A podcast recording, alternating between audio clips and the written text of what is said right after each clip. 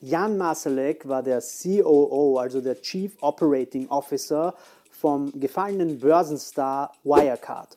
Heute ist der ehemalige Finanzchef seit über drei Jahren auf der Flucht.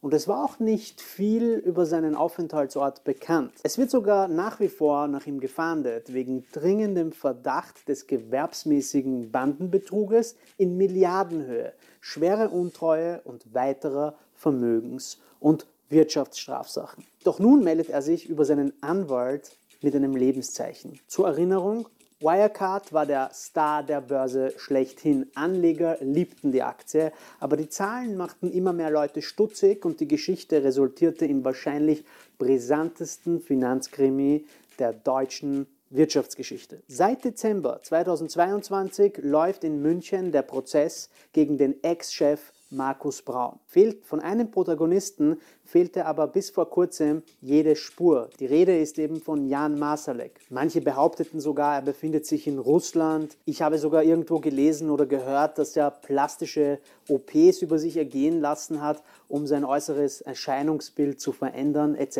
etc. Das sind aber wahrscheinlich alles nur Spekulationen. Fakt ist, dass er sich jetzt über seinen Anwalt gemeldet hat, und zwar schriftlich beim Landesgericht München, wo er aktuell zum Verfahren Stellung genommen hat. Darin ist er nicht auf die Vorwürfe gegen seine Person eingegangen, sondern auf die Tatsache, dass es Drittpartnergeschäfte des Konzerns tatsächlich gegeben hat.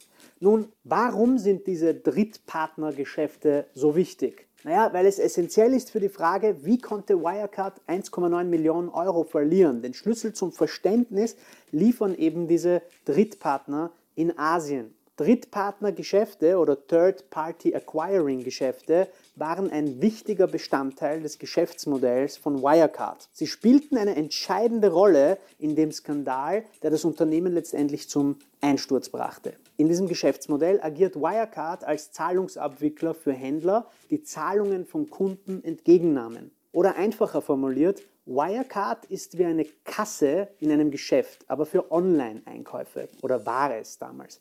Sie nehmen das Geld vom Kunden entgegen und geben es an den Online-Shop weiter. Das nennt man eben Zahlungsabwicklung.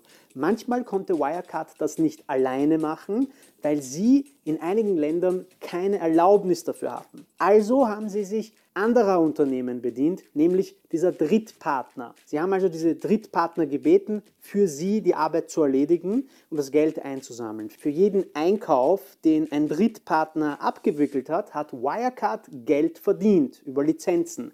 Das war sehr wichtig für Wirecard, weil sie viel Geld durch diese Drittpartnergeschäfte gemacht haben. Im Wirecard-Skandal wurde entdeckt, dass viele dieser Drittpartnergeschäfte eigentlich nie passiert sind. Sie waren sozusagen Fugazi, Fugazi. Wirecard hat also so getan, als ob sie viel mehr Geld verdient haben, als sie eigentlich wirklich verdient haben. Sie haben ihre Einnahmen künstlich aufgeblasen. Dadurch sah es so aus, als ob das Unternehmen sehr erfolgreich wäre, was den Preis ihrer Aktien in die Höhe getrieben hat. Als die Wahrheit aber dann herauskam, ist das ganze Kartenhaus sozusagen zusammengebrochen. Die Staatsanwaltschaft glaubt nicht, dass diese Drittpartnergeschäfte überhaupt existiert haben.